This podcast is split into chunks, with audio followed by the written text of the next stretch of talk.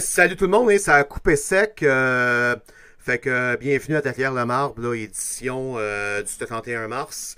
tel qu'annoncé, on a un spécial gestion de match ce soir en première partie avec mes trois invités, soit Sébastien Gagnon.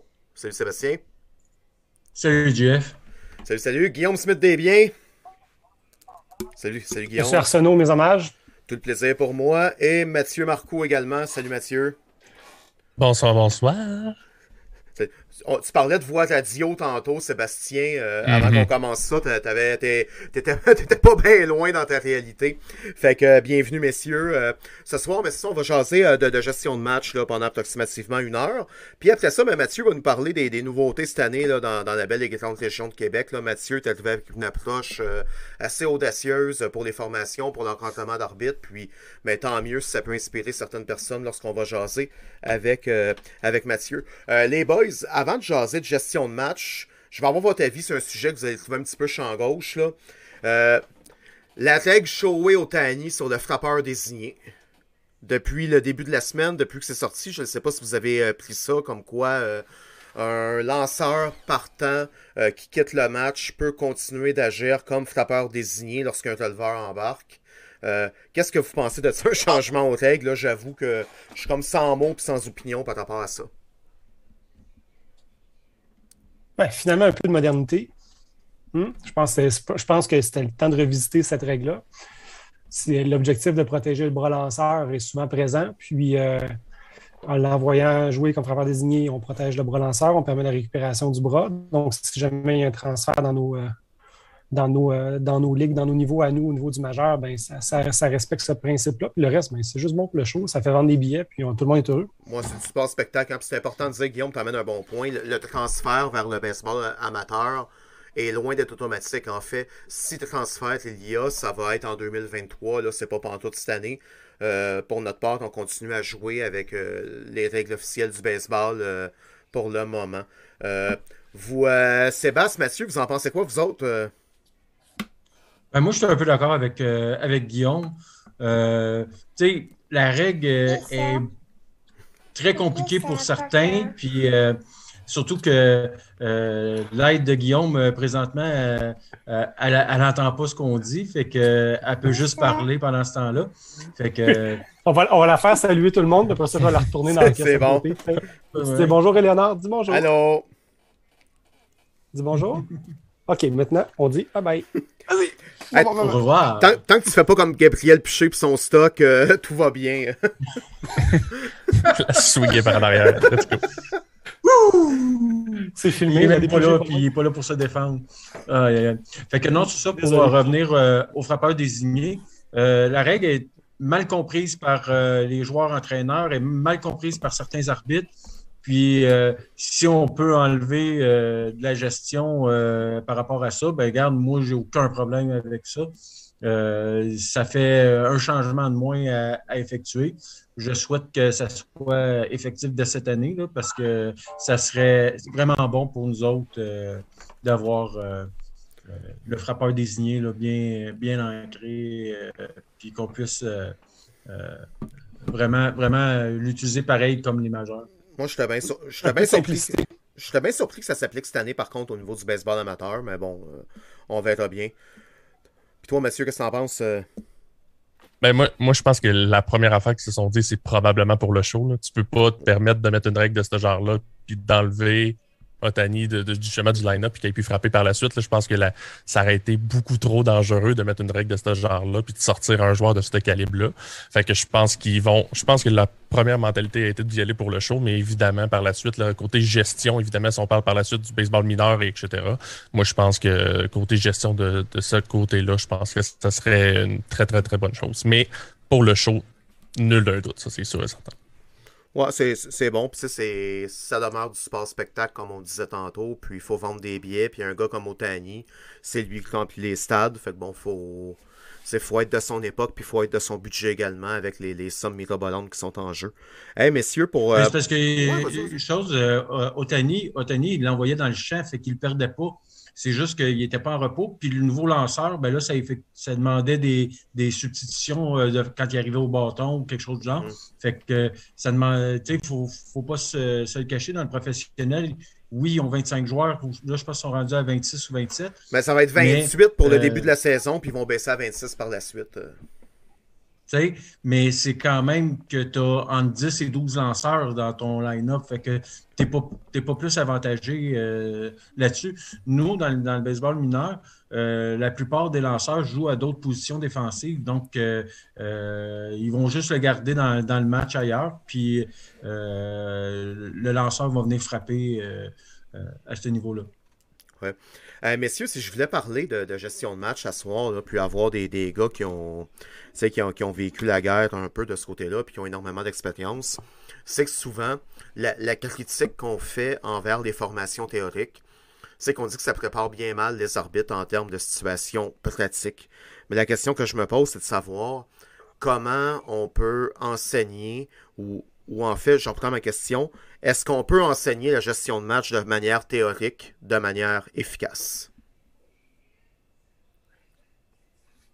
Ben, moi, je pense que oui, on peut le faire, mais euh, avec des mises en situation, avec euh, des vidéos, euh, avec de l'encadrement, on peut préparer, mais c'est sûr que ça ne battra jamais de l'avoir vécu vraiment sur le terrain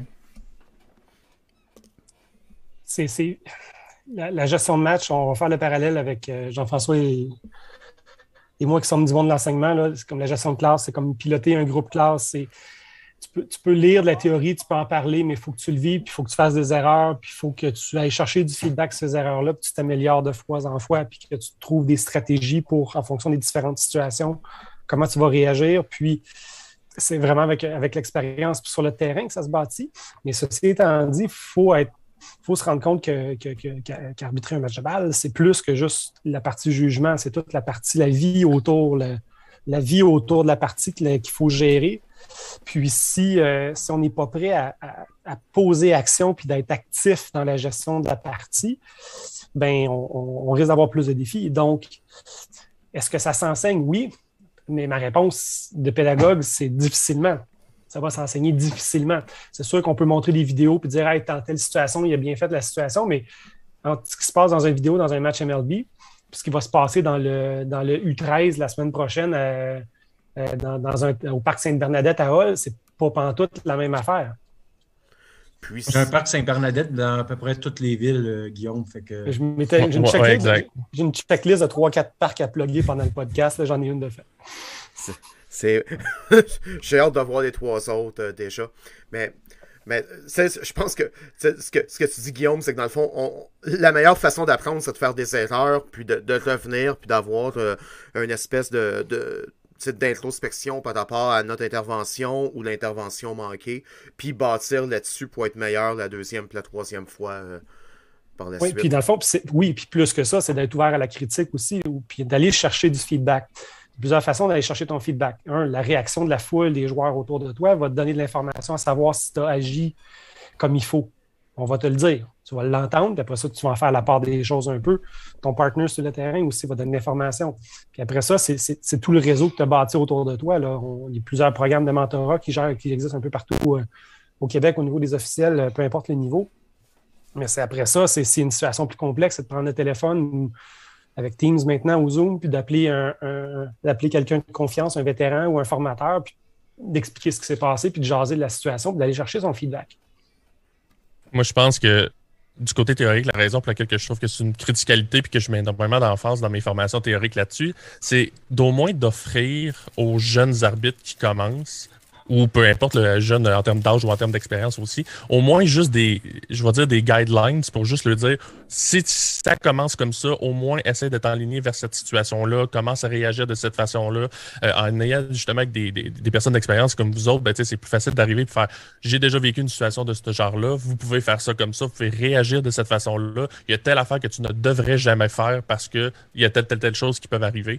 Fait que je pense que d'apporter juste un, un, petit, euh, une petite direction que les gens peuvent s'appuyer, au moins pour que leur première situation elle arrive, qu'il y ait un qu'il y ait juste un petit guide, faire OK, je, sais qu'on a parlé un peu de ça.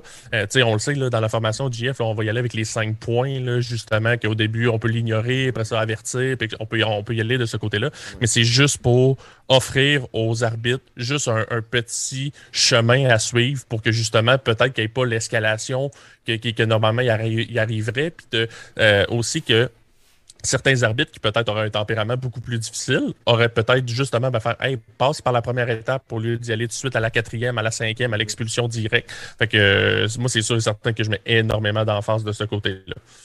Quand, on parle des cinq, quand on parle des cinq étapes, c'est ne rien faire, c'est-à-dire l'ignorance, euh, une rétroaction ou une intervention non verbale, euh, suivie d'une intervention verbale, euh, une intervention formelle où est-ce que là, on met vraiment, on trace la ligne en disant là, c'est assez, et finalement l'expulsion. Fait pour les gens qui, qui cherchaient, là, c'est un peu ça. Euh, mais vas-y, Guillaume. Euh. Ben, je voulais juste souligner la présence d'un nouveau mot dans le Larousse avec escalation. Merci, Mathieu. Mais poursuivons. Dans, le fond, moi, c'est un des, une des choses que je souhaite dire, c'est, c'est que si on pense que venir arbitrer, c'est un, c'est un geste passif, c'est tout le contraire. Puis là, c'est sûr qu'on parle de l'intervention face à un comportement inadéquat. Tu sais, ce que, ce que tu viens de nommer là, les cinq étapes, c'est face à un comportement qu'on juge inadéquat sur un terrain de balle. Un commentaire, un commentaire inapproprié, une critique par rapport à ton travail, un geste disgracieux, tu sais, on, on va travailler là-dedans. Mais avant tout ça, il y a d'autres choses à préparer avant dans ta gestion de partie, qui sont des gestes qui, pour moi, sont d'une double importance, puis qui vont peut-être même empêcher la montée de ces comportements inadéquats-là sur le terrain de baseball. Si on parle de travailler le lien avec les joueurs, si on parle de présence sur le terrain, si on parle de communication proactive, c'est toutes des choses qu'on peut jaser un peu tard tantôt. Mais ces éléments-là, pour moi, ont une importance beaucoup plus grande pour la gestion d'un match de baseball que d'après ça, savoir dire à quel moment tracer ta ligne dans le sable et dire OK, c'est assez, prochaine affaire, c'est terminé, puis passer à l'expulsion. Pour moi, tous ces gestes-là, ces gestes relationnels-là qu'on va poser sur le terrain de balle, d'aller saluer des entraîneurs, d'aller discuter avec un lanceur, de saluer un receveur, de faire un sourire, de, de prendre le temps de, de, prendre des nouvelles des personnes sur le terrain de baseball, de, jaser de situation, puis d'être ouvert à la discussion dans certains moments. Tous ces éléments-là bâtissent une crédibilité, puis permet à plusieurs éléments de gestion de partie de se régler quasiment deux autres mêmes avant qu'ils remontent en surface. Effectivement, euh, comme, comme Guillaume dit, euh, euh, oui, il y a, des, techniques qu'on a, on peut avoir des étapes là-dessus, comme tu as, résumé, JF, mais la gestion de match, c'est pas noir ou blanc. Euh, ça varie, ça varie en fonction de l'arbitre, de son expérience sur le terrain, de son âge. Euh, il y a des situations que moi, je ne vois jamais parce que juste le fait que je sois sur le terrain, euh, avec mon expérience, le joueur a déjà décidé de pas. Ils savent que je suis un fou, fait que ils, ils vont pas arriver de même, puis ils vont pas euh, s'essayer là-dessus. Tandis qu'un nouveau qui arrive, c'est la première fois qu'il vient, bien là, on va le tester. Euh, ça englobe tout le match au complet, de ton arrivée au parc jusqu'à autant que tu aies fini ton rapport s'il y a lieu, ben, euh, ça demande un certain professionnalisme à ce niveau-là. Moi, c'est un, bon point, ça, quand tu parles de l'expérience, le fait que les gens te, te reconnaissent. Il y, a, il, y a une, il y a une espèce de partie là, canard là-dedans, c'est-à-dire que au-dessus de l'eau, tout a de l'air calme, mais tout ce qui est fait en dessous que les gens voient pas nécessairement, c'est également de la gestion de match. Là. Guillaume, euh, tout ce qui s'appelle, je dirais pas de l'aspect social du match, mais l'aspect humain. Euh, va enrayer bien des problèmes potentiels.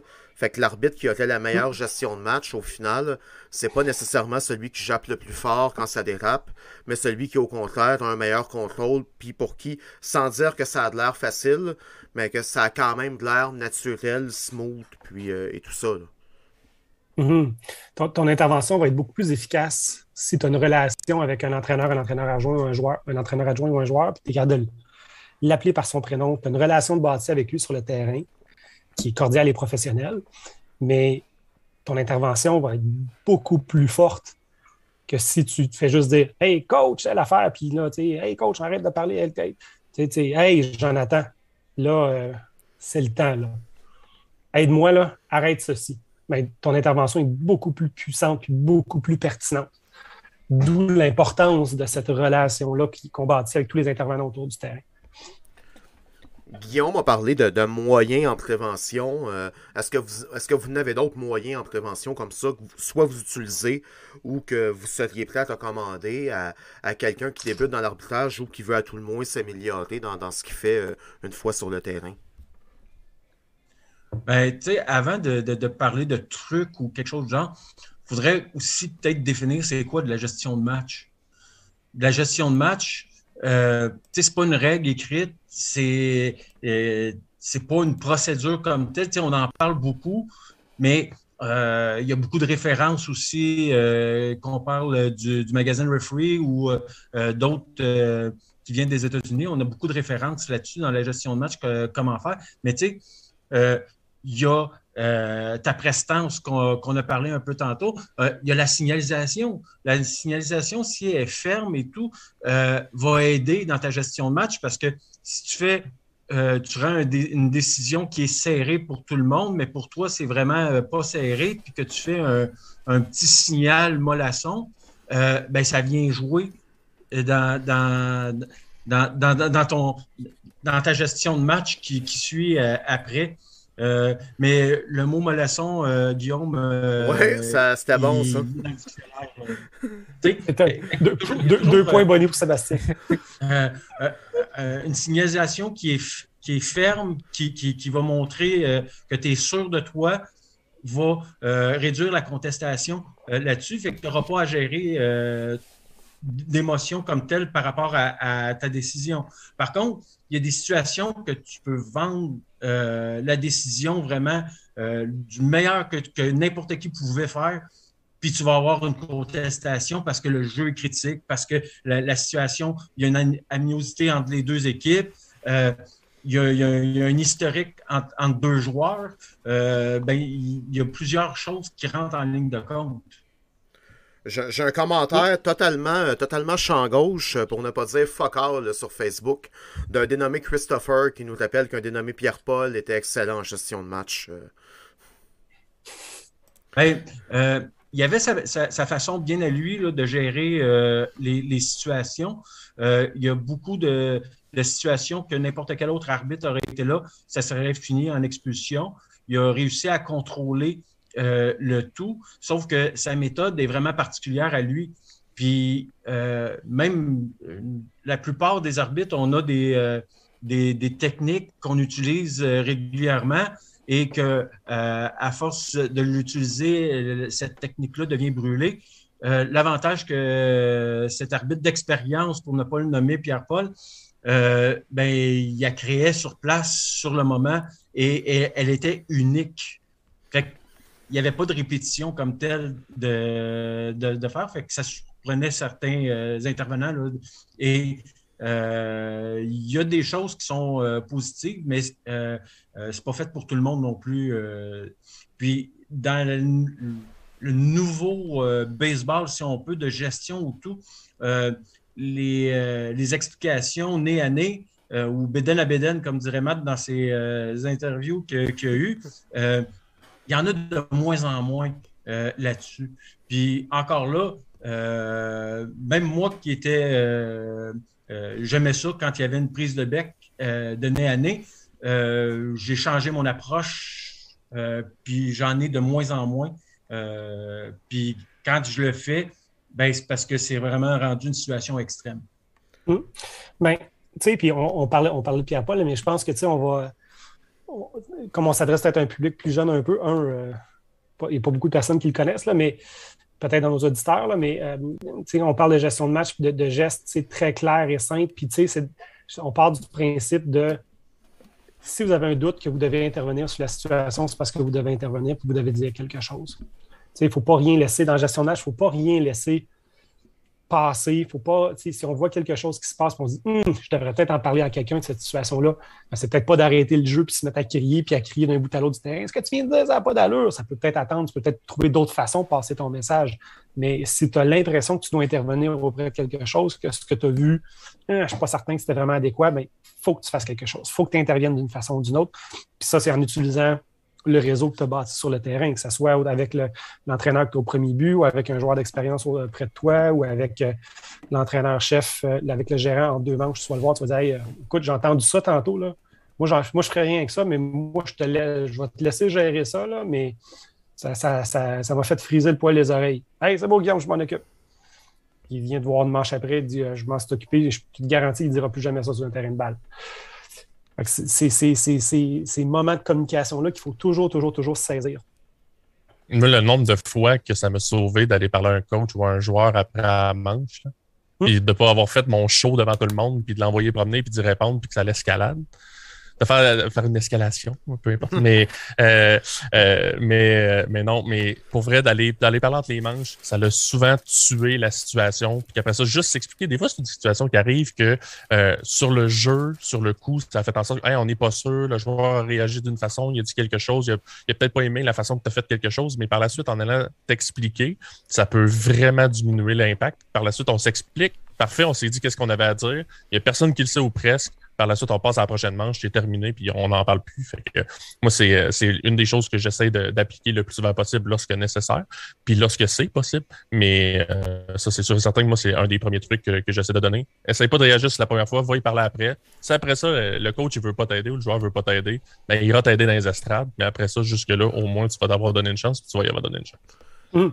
Puis on fait appel à l'intelligence des personnes en faisant ça aussi. Non, on n'est pas confrontationnel on leur donne justement une chance de dire écoute, c'est pas noir ou blanc ce qui vient de se passer là, comme disait Sébastien, il y a des zones de gris. Tu n'as peut-être pas vu telle affaire. Moi, j'ai vu telle affaire tantôt quand j'ai réagi de cette situation-là où j'ai entendu, j'ai pas bien entendu ce qu'il a dit, mais si c'est ce que je pense, je pense que je vais te laisser agir, mais moi, de mon côté, si j'entends ça une autre fois, je pense que je vais être obligé d'agir différemment puis de prendre en charge la situation. Tous ces messages-là qu'on passe aident à à, avoir le moins d'expulsions possible, à conserver le monde sur le terrain de balle, parce qu'au bout de tout ça, euh, on demeure que des amateurs. On demeure du baseball amateur. Si on était si bon que ça, ben, on serait on ferait des matchs à Fenway puis euh, pas sa rue Rainville à Laval. Oh, oh, on est rendu à deux. Euh, de, on est rendu à deux. Merci. Et, je tiens à souligner l'utilisation du mot confrontationnel.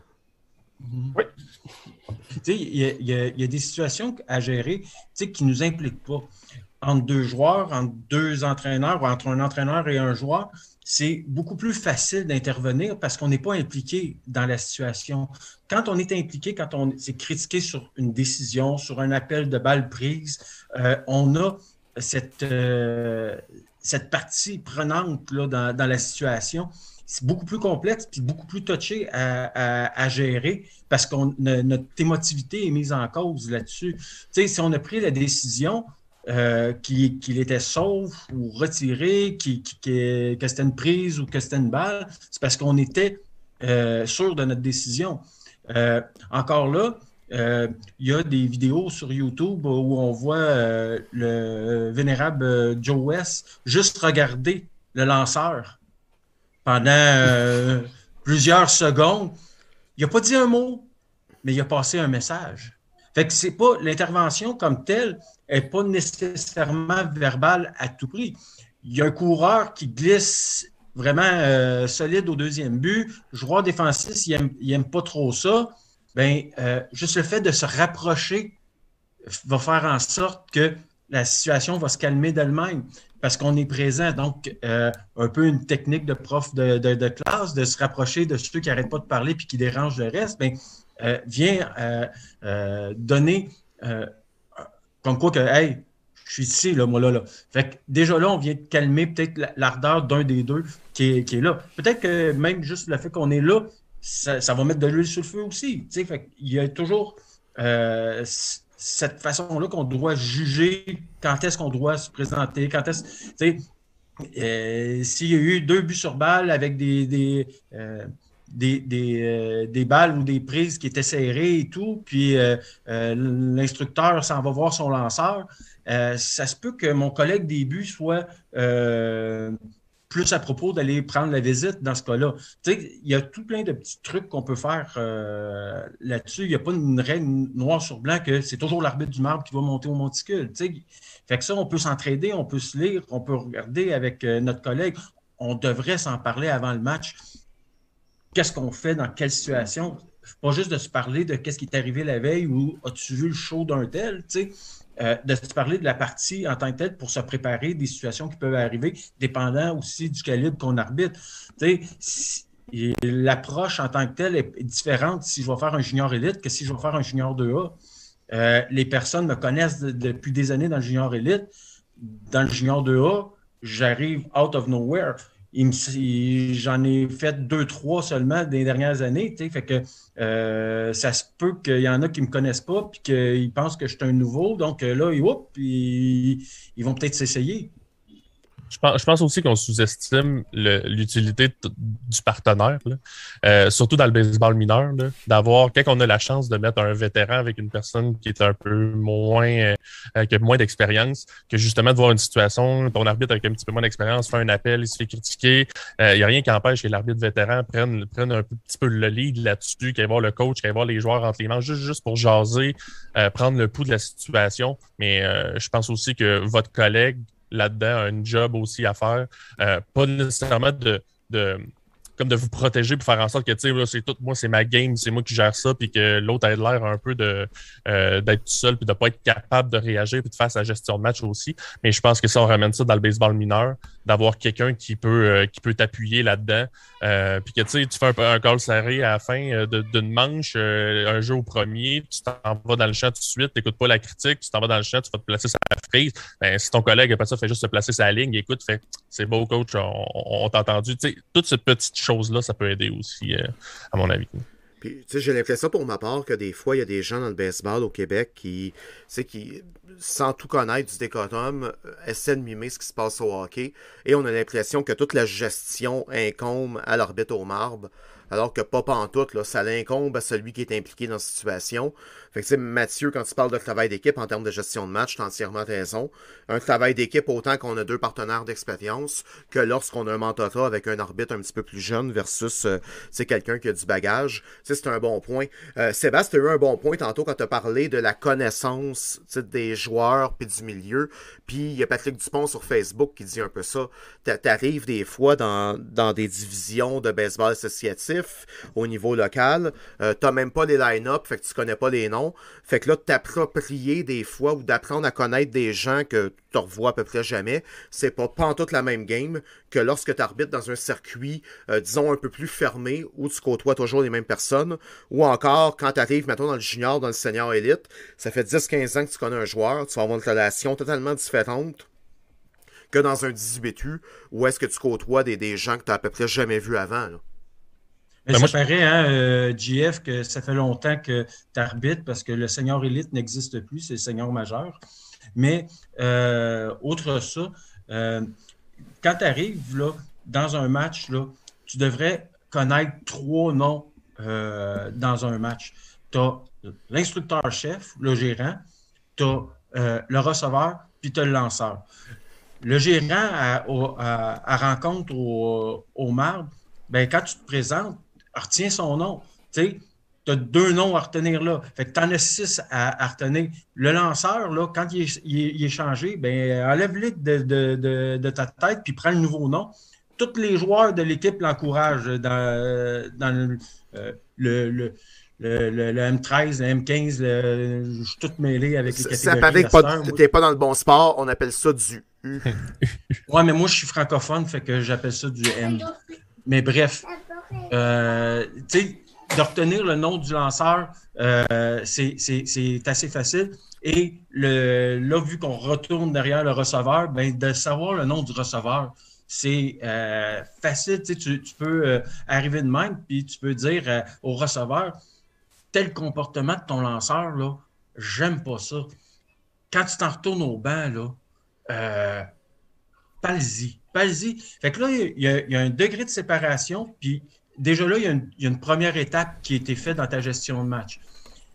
Après ça, euh, ça peut être euh, dépendant des règlements de ligue, mais tu peux l'envoyer. va voir ton lanceur, là, va le calmer. va le calmer.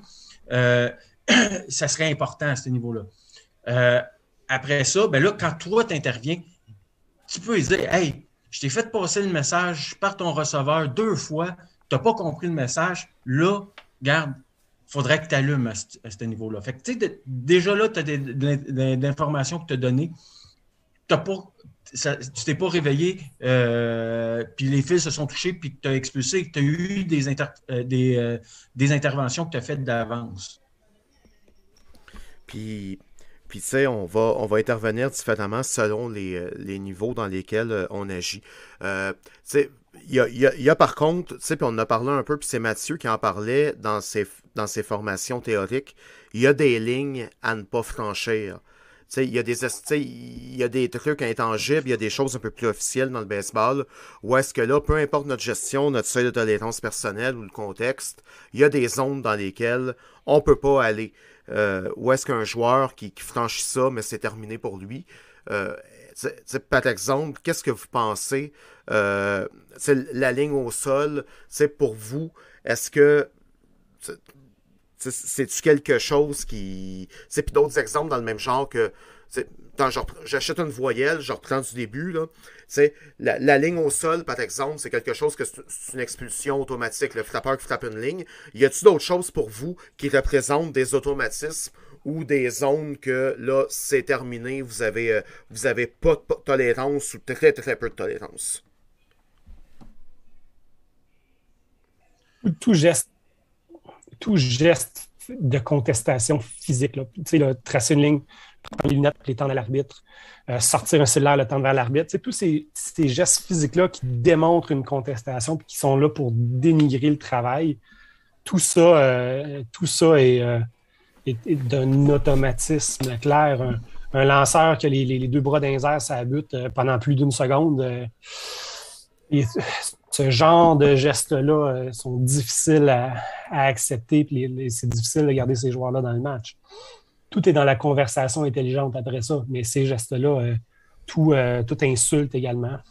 Dès qu'il y a une insulte, en anglais, dès que la phrase commence par you, d'habitude, il y a une expulsion qui vient assez rapidement avant que la, avant que la phrase soit terminée. c'est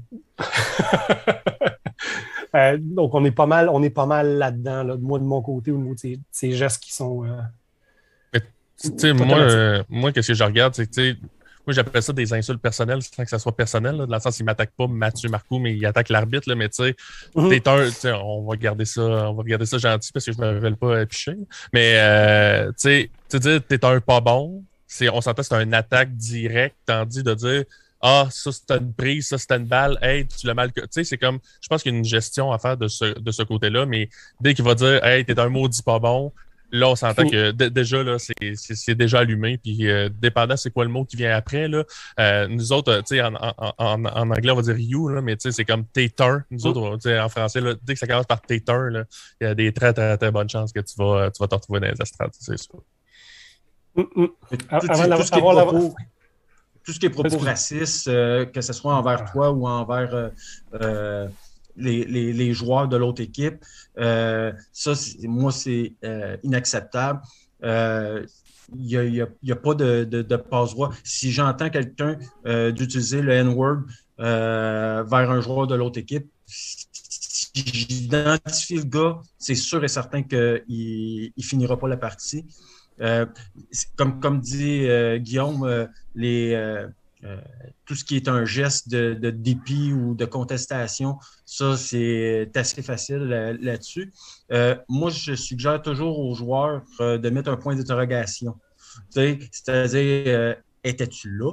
Ben, tu, tu, viens peut-être plus de me mettre un doute que si tu me dis T'as t'es pas là, celle-là. là, là, non, regarde, on va, on va se parler euh, dans le blanc des yeux solide à ce niveau-là.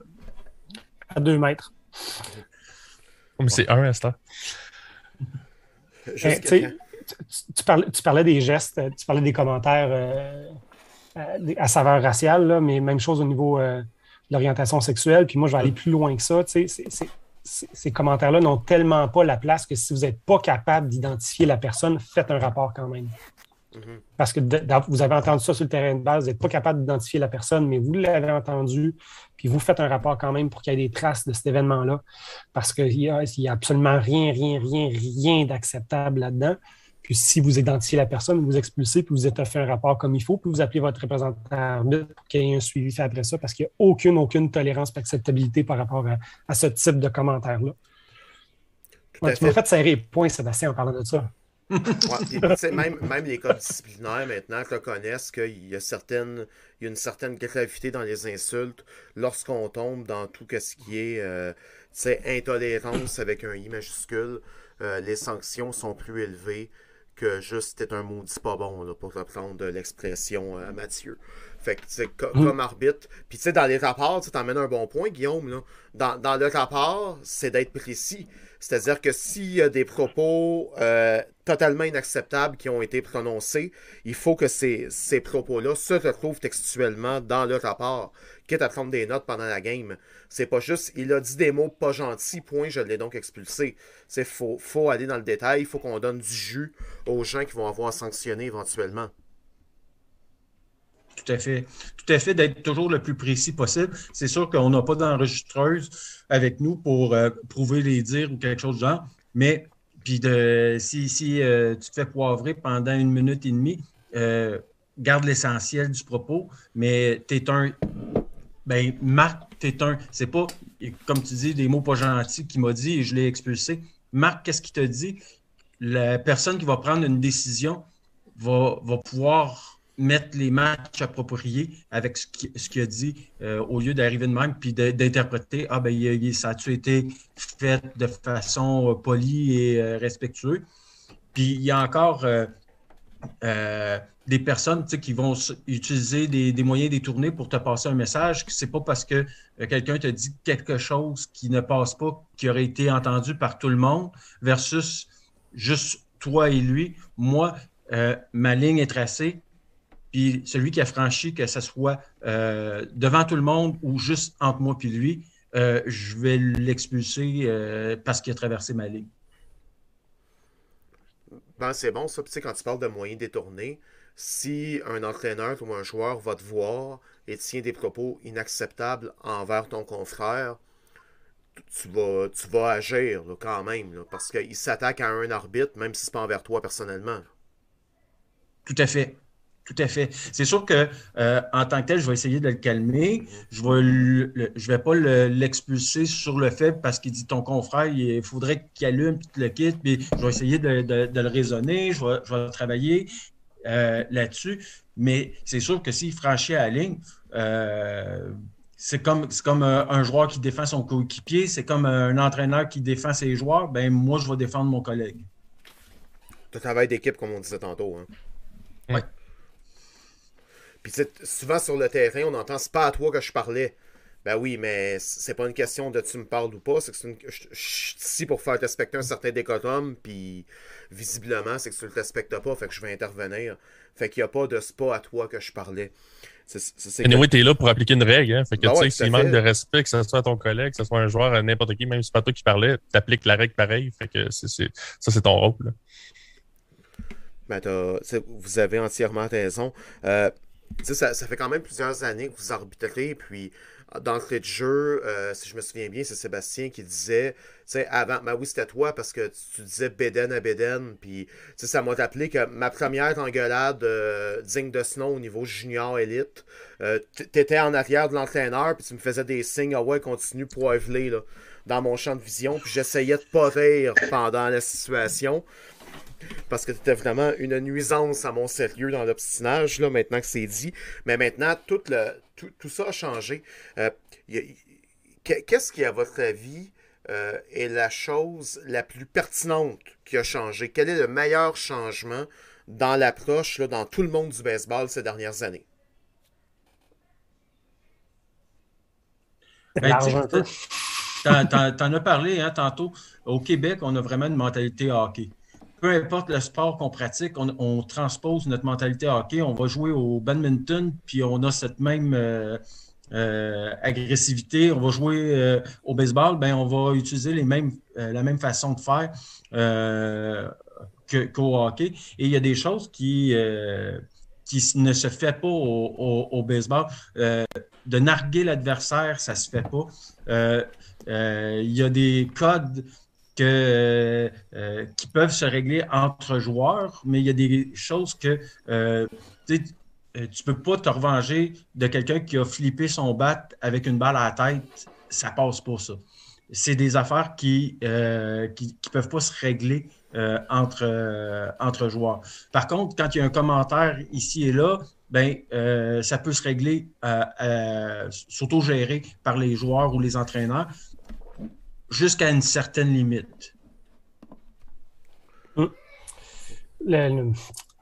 la, mentalité argumentative puis belligérante du hockey, c'est sûr que moi, normalement, que tu te promènes un peu dans le baseball, comme on a, a eu la chance, nous, d'aller au Canada ou ailleurs, là, on se rend compte que euh, c'est fait tout autrement. Le baseball, à la base, c'est un, en anglais, un gentleman sport, un sport de gentleman où est-ce que le monde sont polis, sont courtois, puis comme lanceur, je t'offre ma meilleure offrande et toi, comme frappeur, fais ce que tu peux avec. Si je réussis à te retirer, ben, je serai content et si tu réussis à la frapper, je t'en féliciterai. Bon, je caricature un peu, mais euh, c'est un peu la vision peut-être plus... Euh, anglo-saxonne du, euh, du baseball. Puis euh, chez nous, ici, on est beaucoup plus justement dans l'intensité, dans l'agressivité, dans la. Dans la, dans la oui, ça, dans les émotions, puis dans, la, dans le langage également, dans le trash talk, puis dans le. je vais essayer de le déconcentrer en lui disant quelque chose de pas fin. Puis de plus en plus, le changement qu'on voit dans les dernières années, c'est beaucoup de, de, gestes posés par les dirigeants puis les officiels pour éliminer ça, puis le mettre complètement de côté. Puis moi, dans ma pratique, une des choses que j'ai faites, c'est que moi, j'évite la confrontation avec les entraîneurs. Donc, c'est sûr que je vais donner des explications claires. si j'expulse, j'arrête de parler. Depuis, depuis quelques années, je fais ça. À partir du moment où j'expulse un joueur ou un entraîneur, je ne lui réponds plus. Mon il se rend compte qu'il parle tout seul puis il quitte. Moi, je ne serai pas dans la confrontation. J'ai une limite, j'ai une sanction, c'est terminé. Puis dans, dans le pro, les boys, est-ce que c'est le même. Est-ce que vous remarquez à peu près les mêmes choses? Encore plus dans le pro. Encore plus dans le pro. Dans le pro, si vous regardez les vidéos, euh, si vous regardez les vidéos, par exemple, sur Close Call Sports, des différentes expulsions, vous allez voir que la grande majorité du temps, l'officiel va expulser, puis ça va être deux, trois mots, puis après ça, ben, si on tourne les épaules, quelqu'un d'autre vient ramasser le, joueur expulsé ou l'entraîneur, puis on passe à autre chose rapidement. Les, confrontations. Euh, béden à béden ou calotte à calotte ou euh, masque N95 à masque N95, on, on, les voit plus euh, beaucoup de nos jours. Ou 2 mètres à 2 mètres, ça c'est. Mais, mais, ça, ça va peut-être avoir juste cet avantage-là. S'il y a un avantage de la pandémie, c'est qu'à un moment donné, c'est que c'est un peu plus euh, c'est un peu moins naturel de, s'obstiner à distance. Fait que si on peut garder au moins cette petite avancée-là dans le domaine du baseball, mais tant mieux, profitons-en. C'est un bon moment de développer une petite toux, la personne va prendre du recul, tout va bien aller. bon, bon. c'est bon, hein? bon truc, ça. Tout est dans les pastilles. Non, euh. mauvais, mauvais truc, mauvais truc. c'est une fausse bonne idée. juste, juste, pour dire l'évolution de la mentalité, dans le junior élite, le coach peut même plus traverser la ligne sans, le demander, sinon il se fait expulser à instant. Fait que, tu sais, avant, c'était pas ça. Là. Avant, il pouvait courir sur le terrain et il n'y avait pas d'expulsion instantanée. C'était plus, euh, tant qu'il y avait une confrontation, ça pouvait finir. Puis, mais tu sais, c'est juste, c'est ce genre de, de, petits moves-là qui créent une énorme différence euh, dans la gestion de match, c'est sûr et certain. Et il y a aussi, aussi le fait que euh, au, hockey, on fait une gestion des, euh, des infractions, on sélectionne, OK, telle, telle affaire, on va laisser aller, telle autre, on va punir tout le long du, euh, match. Fait que, euh, rendu en troisième période, ben, les, les coups qui étaient appelés comme tels diminuent parce que les joueurs se sont adaptés aux standards des arbitres. Au baseball, on est là pour appliquer des règles. Puis, c'est pas oui, mais il ne l'a pas vraiment accroché. Non, il y a eu, il y a eu une obstruction, mais il faut l'appeler. Il faut appliquer la règle. Puis euh, ça, c'est difficile à expliquer pour certains d'arriver de même que de dire Hey, regarde, euh, c'est pas euh, c'est clair, net et précis. Il y a nuit, que ce soit volontaire ou non, il y a nuit. Ben, il y a nuit, c'est une obstruction. Est, au même titre que l'interférence ou autre action qui est arrivée. Fait d'expliquer le règlement, c'est pas une confrontation, c'est c'est de l'éducation qu'on fait. ça, il faut, le faire. Mais pour pouvoir le faire, il faut connaître aussi les règles. Fait que dans le fond, pour toi, une bonne gestion de match commence par une bonne préparation au niveau des règles, puis probablement au niveau du jugement également, puis au niveau de la technique. Tout à fait. Tout à fait, tout à fait. Tu situation très bête, deux coureurs sur un même but. Mais si le joueur défensif touche un, touche l'autre, puis tu fais out, safe, euh, lequel qui est retiré, lequel qui est sauf, tu viens, juste par ta signalisation qui n'est pas adéquate, tu viens de te provoquer une situation de gestion de match dans cette situation-là. Si tu identifies, lui, là, lui, oui, oui, lui, il est retiré, lui, il est sauf. Si le joueur qui est sauf s'en va et se fait toucher, double jeu, tout le monde a compris, tout le monde a vu que tu l'avais très bien identifié. Puis là, même si l'instructeur te demande de venir te voir, t'expliquer le, tout, tu as des arguments là, larges comme le bras pour, pouvoir dire Regarde, je l'ai très bien identifié. Lui était sauf, lui était retiré. Celui qui est sauf, il a quitté le but, il s'est fait toucher, il est retiré. Terminé. Moi, je pense que le plus gros combat qu'on a à vivre dans le baseball mineur. C'est sûr que je représente un petit peu plus le baseball mineur que vous autres, les boys. Mais, mais tu sais, dans le baseball mineur, c'est la connaissance des règlements, c'est un des points les plus, les plus incroyables, dans le sens que la connaissance des règlements par rapport aux joueurs, aux entraîneurs qui font juste une petite formation PNCE de leur côté, puis qu'après ça, ils s'en vont directement sur le terrain, puis qu'ils sont corrects. Euh, le nombre de situations que c'est qu'une expulsion causée par une mauvaise connaissance d'un règlement dans le baseball mineur, c'est très, très, très commun. Là. Fait que ça, c'est sûr et certain que si justement on est capable d'avoir des, des, officiels qui connaissent bien les règlements, ben, puis, ça va des deux côtés. Là. Autant les officiels connaissent bien les règlements qu'ils appliquent comme il faut, qu'il y a des officiels qui pourraient faire des erreurs en ne pas appliquer un règlement comme il faut. Euh, et, euh, on l'a vu ça aussi euh, assez fréquemment. Ben, c'est là que ça fait en sorte que tu peux éviter plusieurs situations de gestion de match si tu as une très, très bonne connaissance de tes règlements, parce qu'après ça, ben, tu crédible. Puis, tu sais, un arbitre, là, c'est énormément par rapport à la crédibilité, ta, ta prestance, de qu'est-ce que tu as l'air. Tantôt, Sébastien, tu parlais de comment tu fais ton call. C'est-tu direct, tu bangs tu tu fais -tu juste un safe euh, bien simple, puis que tu as l'air sûr, tu as l'air trop sûr de ta shot, puis que justement, c'est un jeu serré, puis que tout le monde pensait que c'était pas serré. Mais cette prestance-là, que, que, tu connais tes règlements, tu sais comment le verbaliser, tu l'appliques comme il faut, ben ça peut souvent éteindre plusieurs situations de gestion de match. Puis, ben, c'est des, situations qui sont artificiellement créées. En fait, je vais, dire, je vais aller plutôt au contraire. C'est que de, par des bonnes mécaniques puis des bonnes connaissances des situations de jeu, on rend des décisions claires, sans équivoque. Tandis que si ta connaissance des règles de jeu ou tes mécaniques ne sont pas bonnes, tu crées artificiellement des situations, tu rends le match plus difficile qu'il ne devrait l'être par une mauvaise mécanique ou une mauvaise connaissance des règles de jeu. J'appuie ton point tout à fait, Mathieu. Ça, passe par là. C'est une préparation à gérer un match. Ça passe par avoir vu les règles de jeu, connaître leurs exceptions, avoir vu des exemples, puis avoir travaillé sur ces mécaniques, puis avoir, l'air sharp sur le terrain, être bien habillé, être propre, avoir bien lavé ses souliers, les deux, pas juste un, Gabriel. Puis, euh, ça, tout, passe par ça. Puis après ça, ben là, ça passe, on tombe dans, dans la communication, dans ce qu'on jase depuis tantôt dans le baseball mineur, en plus, il y a plusieurs catégories. Les plusieurs catégories ont des règlements différents. Ça, aussi, là, c'est, un ajustement à faire puis qui est, super important que quand tu le sais que tu arrives dans un match de PWIA, ben OK, dans le PWIA, y a-tu des règlements spéciaux? Dans cette ligue-là? Il y a des règlements de ligue aussi. Fait que c'est super important de bien, bien, se préparer avant son match euh, par rapport à la catégorie qu'on va. Les fameuses feuilles bleues du livre de règlement. Oui. Lesquelles? Les, ceux qui sont au centre, là, ceux, ceux que tu lis pas.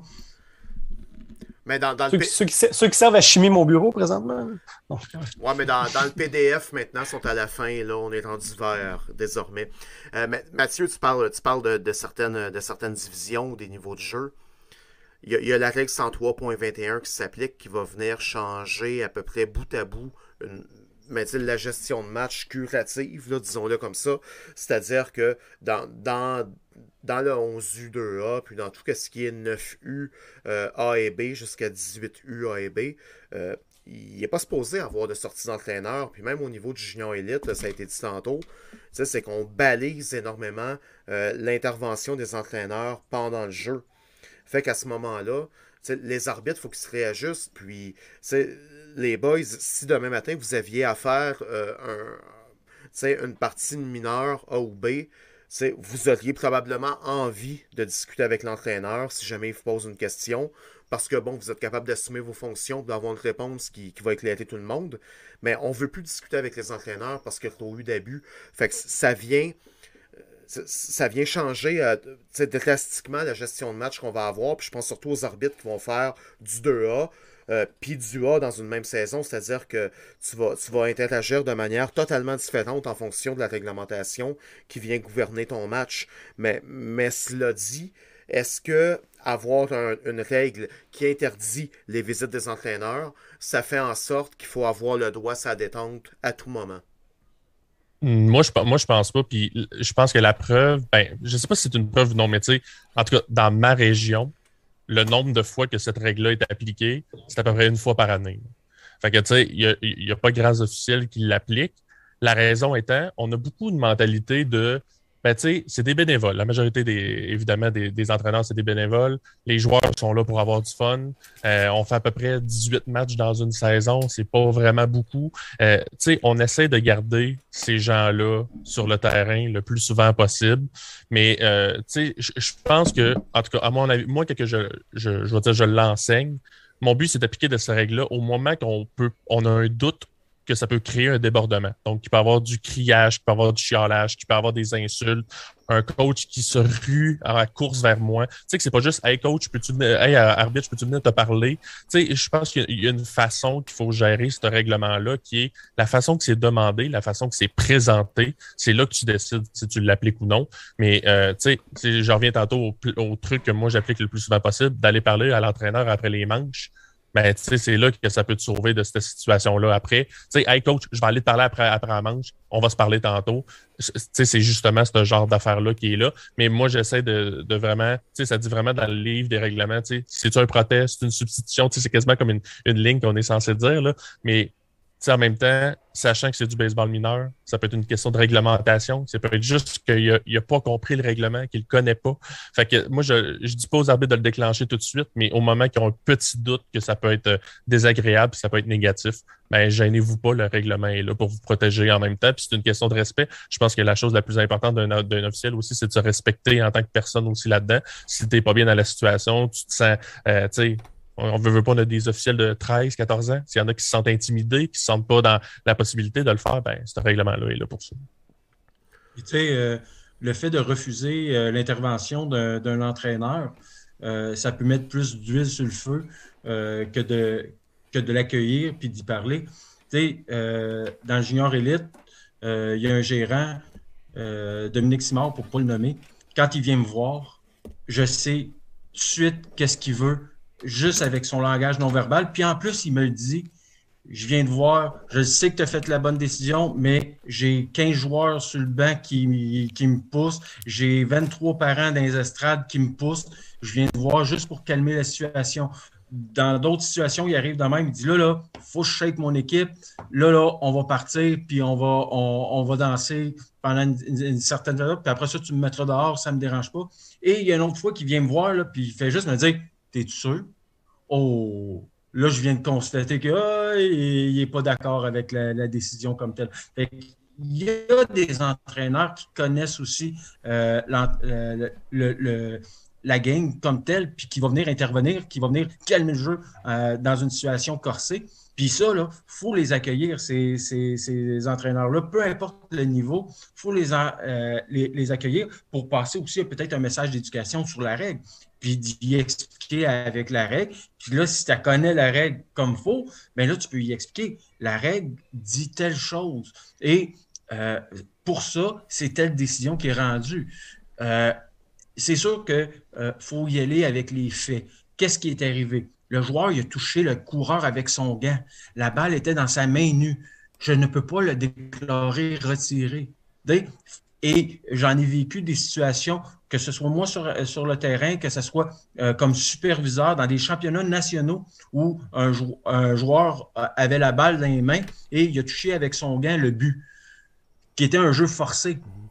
Et euh, le joueur, pas le joueur, mais l'arbitre national a déclaré le jeu sauf parce qu'il avait la balle dans les mains, puis il a touché le but avec son gant.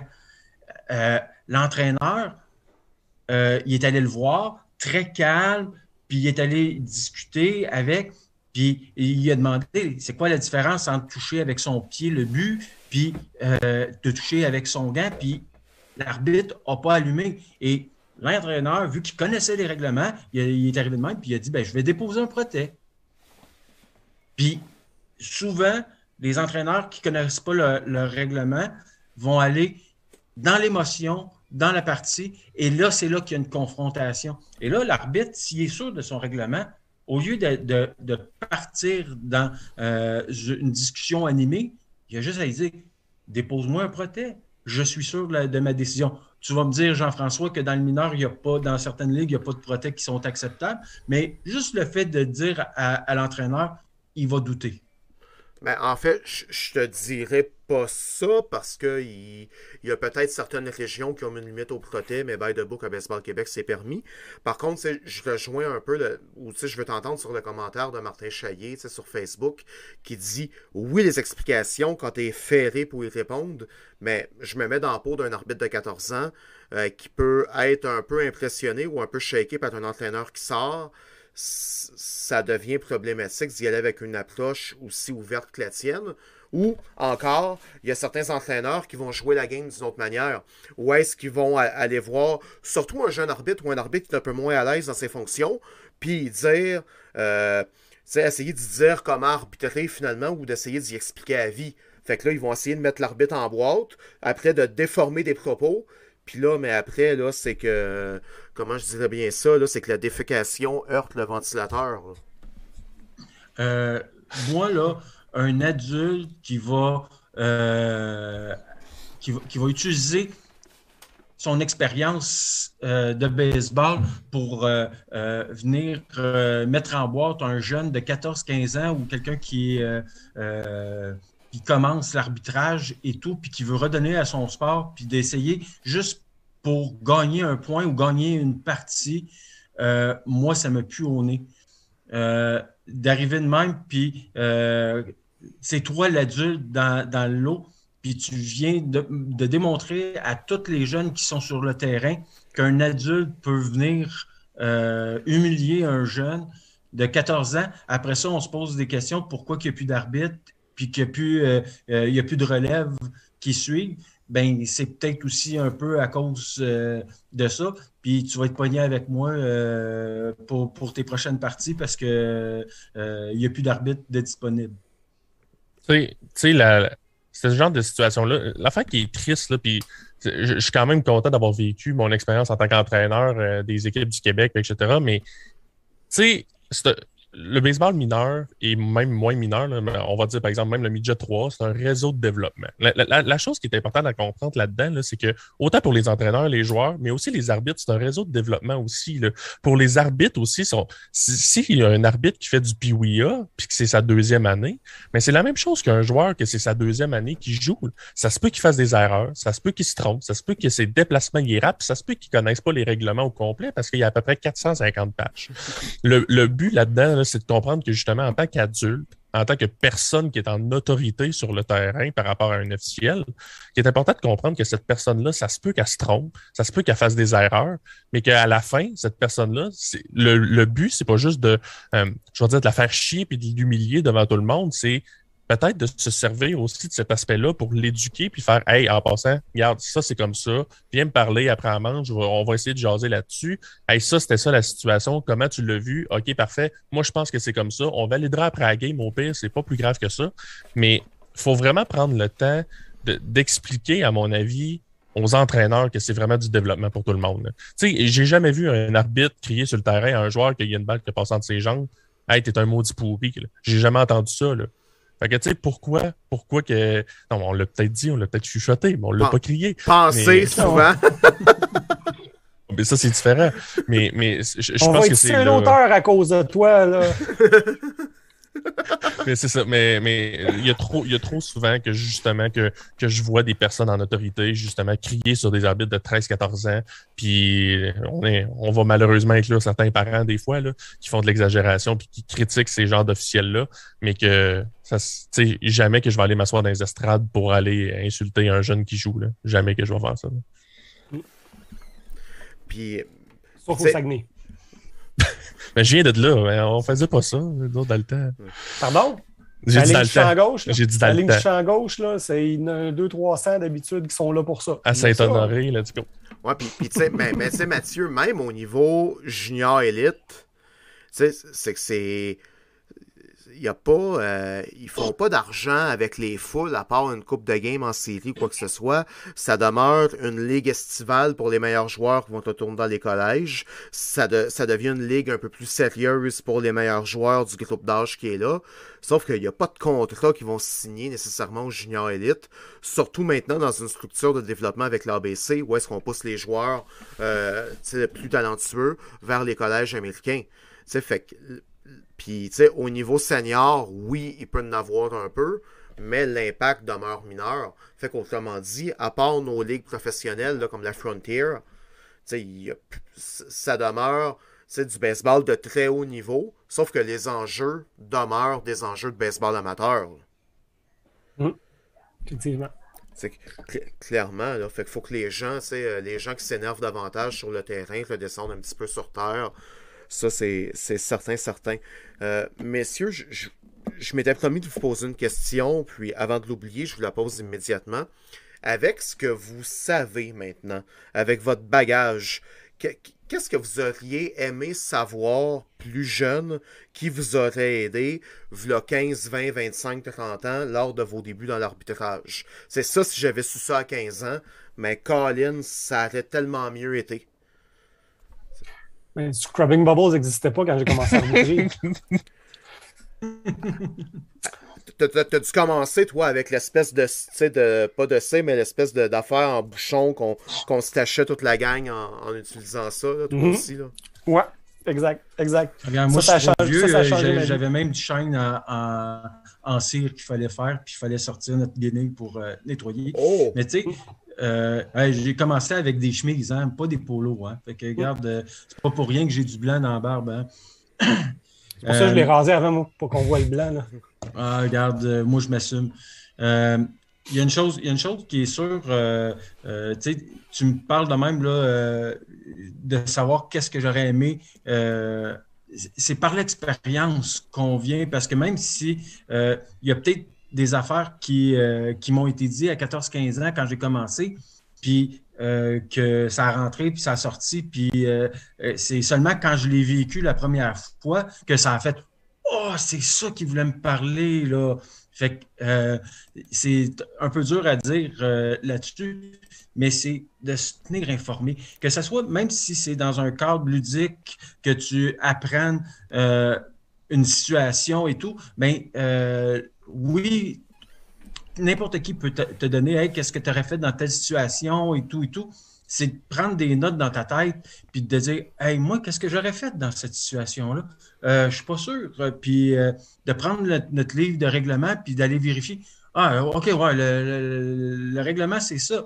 Tu sais, moi, euh, la, substitution non annoncée, je l'ai appris dans le junior 2A que ça existait, qu'on pouvait faire un changement. Euh, j'ai appelé le mauvais frappeur, la règle du euh, frappeur hors séquence.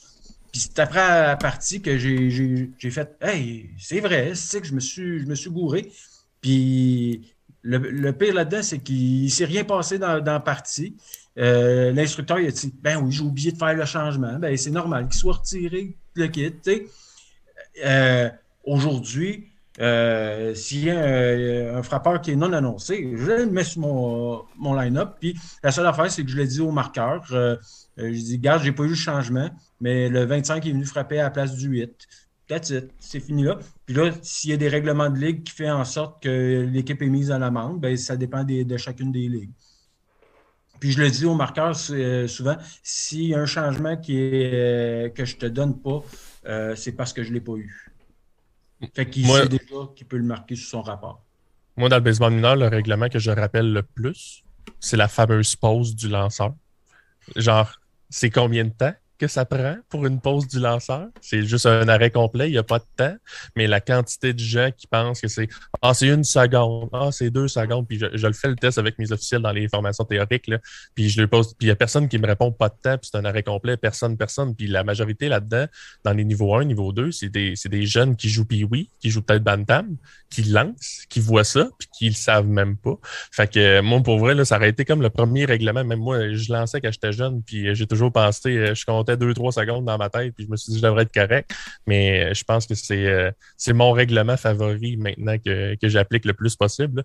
Mais évidemment, dans le mineur, je l'applique sous forme d'éducation. je m'en vais l'expliquer, puis je donne plus un avertissement que de l'appliquer. Mais ça, pour moi, c'est clairement mon règlement favori. ça, c'est intéressant. Puis, tu sais, Sébastien, ce que tu as dit tantôt, c'est par rapport à l'expérience et tout. Sais, moi, j'ai commencé à arbitrer euh, dans, dans, mon coin de pays, mais on vient du même coin de pays initialement. Puis le meilleur conseil qu'on m'a donné en arbitrage, c'est quand tu sais pas quoi faire, fais quelque chose. Puis c'est quelque chose que j'ai appliqué dans d'autres sphères de ma vie par la suite. Puis ça veut rien dire, mais ça veut tout dire en même temps. C'est-à-dire que essaie quelque chose, reste pas immobile, là, pas bouge. Puis c'est. c'est une des choses intelligentes qu'on m'a dites dans ma vie. Il y en a, il y en a eu d'autres également. Là, là-dessus, c'est bien certain. Euh, toi, pour ta part, Guillaume, si tu avais à parler aux jeunes toi-même, qu'est-ce que tu as aimé savoir ou tu aimé qu'on te dise quand tu as commencé euh, dans, dans le business? Pour être confortable plus vite sur le terrain? Cette question-là m'embête. Je ne le sais pas. Ça va bien aller. Eh oui, c'est ça, là. C'est. c'est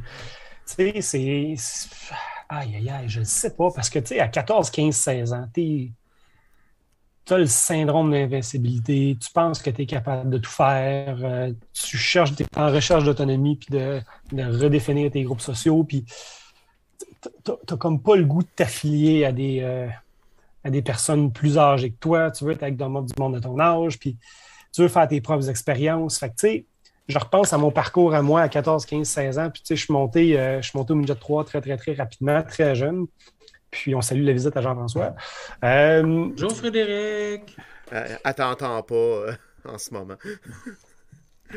Puis, tu sais, au travers de toutes ces étapes-là, je sais pas, tu sais, qu'est-ce que j'aurais pu faire différemment qui m'aurait donné plus confiance que ce que, ce que j'ai eu à ces moments-là. Tu sais, j'ai eu des bons mentors, des personnes qui m'ont appuyé, puis des, des, des, personnes qui m'ont supporté, mais tu sais, je pense, le meilleur conseil qu'on peut donner, c'est juste d'être à l'écoute, puis d'être ouvert, puis d'absorber 10 de ce, de ce qu'on dit, puis juste avec ça, puis d'être humble, mais sérieux, mais d'avoir du fun au travers de ça. C'est quoi qu'on dit? Si euh, si vieillesse pouvait, si jeunesse savait, mais ça s'applique peut-être en gestion de match aussi. C'est excellent, ça. J'adore. Puis, je, note. C'est bon. Puis, tu sais, à un moment donné, ça sert à rien de casser la tête euh, des jeunes en disant tu devrais faire ci, ça, ça. Puis, tu sais, il faut que tu te plantes, puis il faut que tu essaies pour, pour devenir meilleur. Puis, tu sais, au final, veux, veux pas, quand tu demandes à un ado de 14, 15, 16 ans d'aller gérer un vieux monsieur qui se désorganise, mais Calvas, c'est que ça se peut que les résultats soient mitigés ou que ça soit pas évident du premier coup. Là. Hum. Il y a ça aussi. Là. Apprendre à arbitrer, c'est plusieurs choses. C'est apprendre, oui, au niveau des relations sociales, au niveau des règlements, mais c'est aussi une panoplie d'apprentissage moteur qui est à faire. Là. Puis, ce qui n'est pas facile dans ces apprentissages moteurs-là, c'est on apprend à arbitrer, on apprend du positionnement, on apprend à se déplacer, on, apprend à réagir différemment, on apprend à courir, on apprend à démontrer de la, certitude dans nos gestes, dans, nos gestes, dans nos appels. Puis on le fait en changeant la grandeur des joueurs qui sont devant nous autres d'année en année parce qu'on commence pas bon, jeune, avec des tout petits, du moustique, du piwi. Je ne sais plus les catégories, là, je m'excuse. Puis plus on devient bon, plus on grandit le monde devant nous, donc plus on nous force à réapprendre nos gestes moteurs puis à se réadapter. Donc on se place toujours dans une situation de déséquilibre. Donc on est tout le temps en constant déséquilibre et apprentissage jusqu'à temps qu'on arrive à un, âge avec les plus vieux, là, avec, euh, à partir de 18 ans, où les joueurs arrêtent de grandir devant nous, sont juste un peu meilleurs, un petit peu plus vite.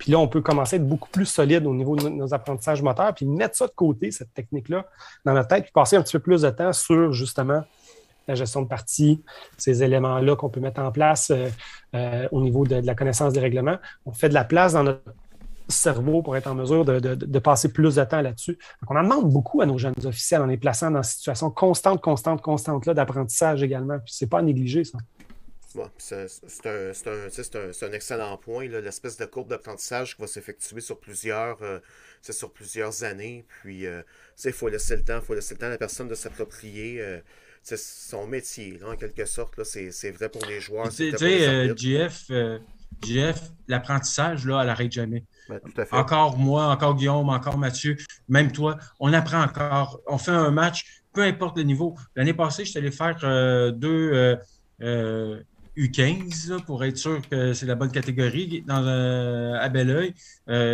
puis je suis allé, là avec des, des, arbitres qui avaient quand même de l'expérience parce que c'était dans le cadre d'un tournoi. Puis même moi, j'ai appris, OK, c'est sûr que c'était le système COVID en arrière du lanceur, mais il fallait que je réfléchisse à ce que j'étais pour faire, puis comment j'étais pour gérer les, situations qui étaient, présentes. Puis il y a toujours euh, quelqu'un qui va arriver de même, puis qui va sortir quelque chose qui, que s'il avait posé la question à un jeune, lui, il l'aurait su parce qu'il fait souvent cette catégorie-là. Moi, euh, j'ai dû fouiller dans mon disque assez rapidement là-dessus. Euh, fait on apprend à chaque match peu importe le niveau qu'on fait, c'est en faisant des matchs qu'on va apprendre et qu'on va avoir euh, le meilleur bagage. C'est correct de se tromper, gang. Ça va arriver. Puis on se trompe encore. Puis Bass se trompe. Moi, je me trompe. Guillaume, il se trompe. Jeff, il va se tromper encore. Puis ça va arriver. Puis c'est pas grave. Puis le but là-dedans, c'est de comprendre pourquoi on s'est trompé. Qu'est-ce qu'on peut faire pour améliorer la situation, pour faire en sorte que ça réarrive plus. C'est constant apprentissage de ce côté-là, mais de pas de se mettre de pression à être parfait tout le temps parce que ça arrivera pas. Puis c'est pas plus grave que ça. De toute façon, nous, on est rendu à l'âge où on a déjà tout appris, mais on est en train de l'oublier puis de le réapprendre une deuxième, puis une troisième, puis une quatrième fois. C'est là qu'on est rendu, nous autres. Ouais, puis on, on, met la barre haute à un moment donné, on arrive en début de saison pour des examens nationaux et tout, mais on va aller lire beaucoup plus les interprétations, on va être beaucoup plus dans le détail, parce qu'il y a un désir constant de vouloir être sa coche. Puis, si euh, tu veux pas être moins bon que l'année d'avant non plus, fait qu'il y, y, a un désir de vouloir tester à un certain niveau. Fait que veux, veux pas, tu finis par t'améliorer aussi euh, à, travers ça. Puis, c'est vrai en termes de réglementation, puis c'est vrai en termes de gestion de match. Hey, messieurs, je vous, je vous remercie énormément pour, euh, pour pour, ces échanges-là, je m'en allais dire débat, là, quel, mauvais, quel mauvais mot. Euh, puis, sauf que ça, on va tester ensemble parce que je veux, je voulais jaser un petit peu avec Mathieu, là, en changeant un petit peu de sujet, en passant du coq à l'âne, parce qu'à Québec, cette année, il y a beaucoup, ça bouge beaucoup en début de saison. Puis euh, j'ai invité des représentants régionaux à venir nous voir à l'occasion pour jaser de ce qui se passe chez eux. Puis Mathieu, lui, a été assez audacieux dans son approche. On parlait de formation tantôt. Mathieu a été en mesure de tenter un retour vers des formations théoriques en présentiel. Euh, tout était permis, tout était sharp, c'était permis.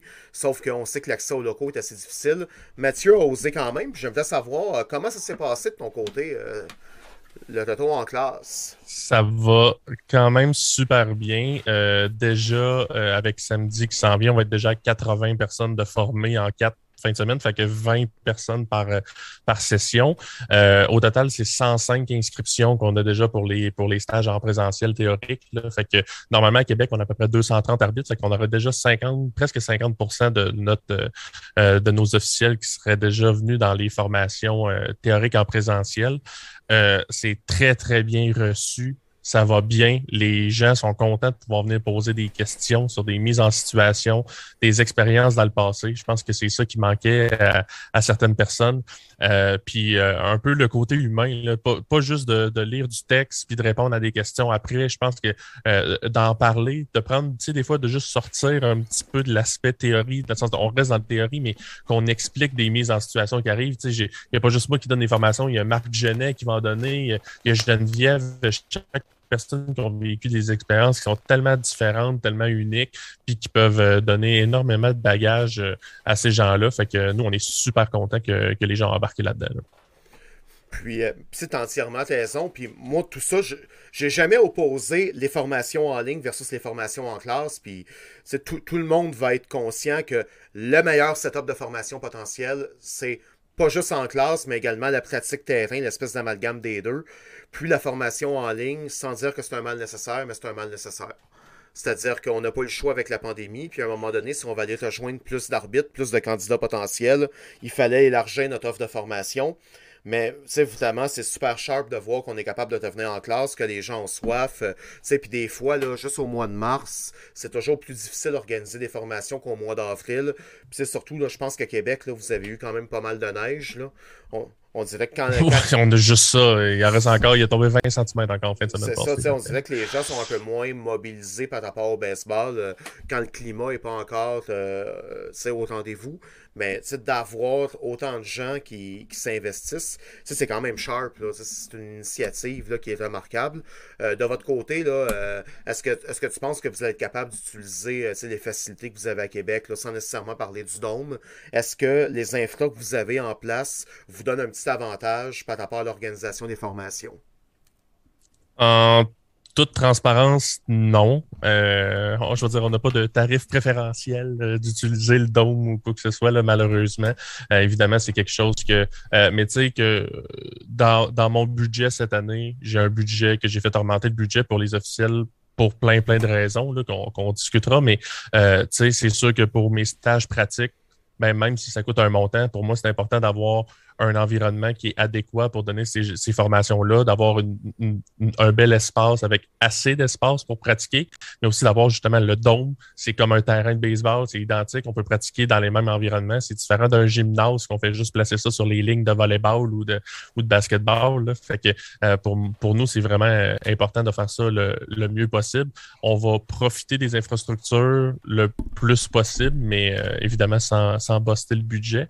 Mais c'est sûr et certain que c'est un, un, attrait qui est, qui est, assez présent, puis que les gens, je sais qu'ils vont être super contents d'utiliser le don. Puis tu parlais des, euh, des nouveautés euh, par chez vous. Euh, il y a eu des investissements majeurs qui ont été faits en arbitrage dans la région de Québec.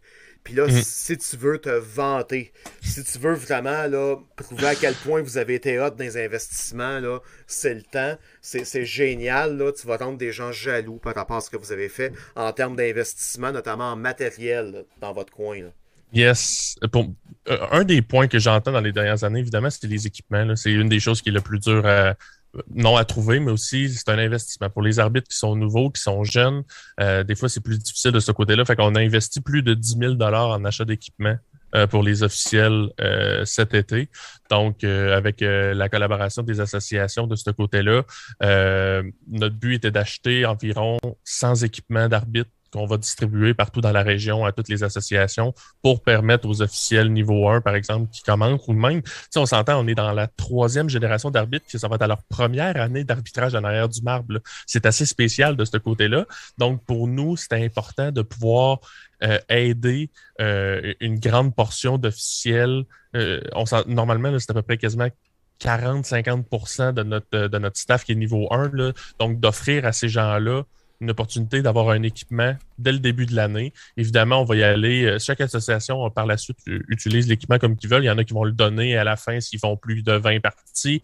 Il y en a qui vont tout simplement le louer, puis il faut juste le redonner à la fin. Mais pour nous, c'était important d'offrir au moins un équipement aux gens qui en avaient besoin. Fait que ceux euh, de la région qui vont réécouter ce podcast-là ou qui l'écoutent présentement, si vous avez besoin d'un équipement, de contacter votre association. On va être capable de vous en fournir un. Euh, pour pouvoir justement faire en sorte que vous n'ayez pas, euh, euh, je dis pas un fardeau financier au début de l'année, mais c'est un, un, bon investissement à faire que des gens peut-être niveau 1 n'ont pas le désir de faire, puis que ça peut être un bloquant. Puis non seulement pour un jeune, mais peut-être un papa qui va arbitrer avec son enfant, euh, de faire, ben là, il faut que j'achète deux équipements ou quoi que ce soit. Fait que justement, en ayant cette, cette, cet aspect-là dans la région, ça nous donne un, petit coup de main, puis on, on, on est super fiers d'aider euh, les officiels avec l'achat d'équipements, ça c'est sûr et certain.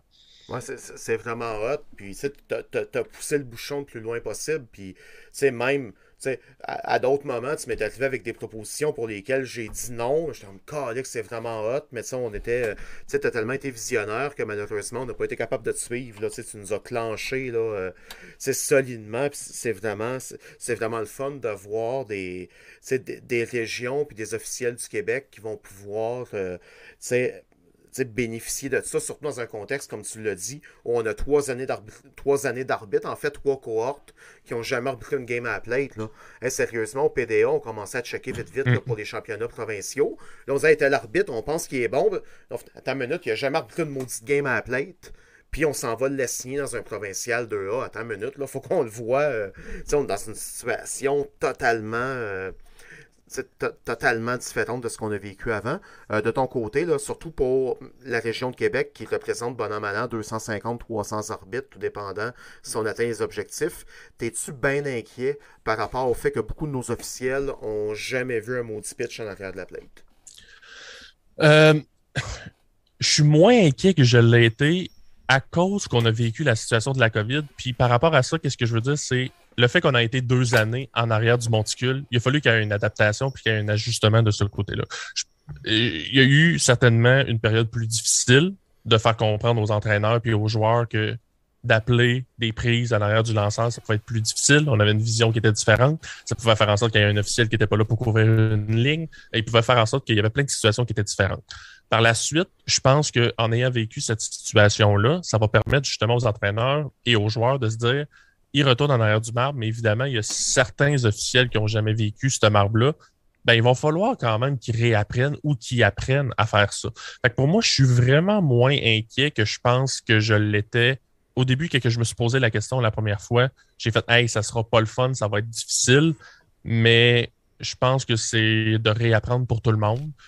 Puis il faut leur laisser une chance. Puis je veux pas, je, m'assure que ce soit pas un environnement qui est stressant pour les arbitres, que de leur permettre de la pression de ce côté-là.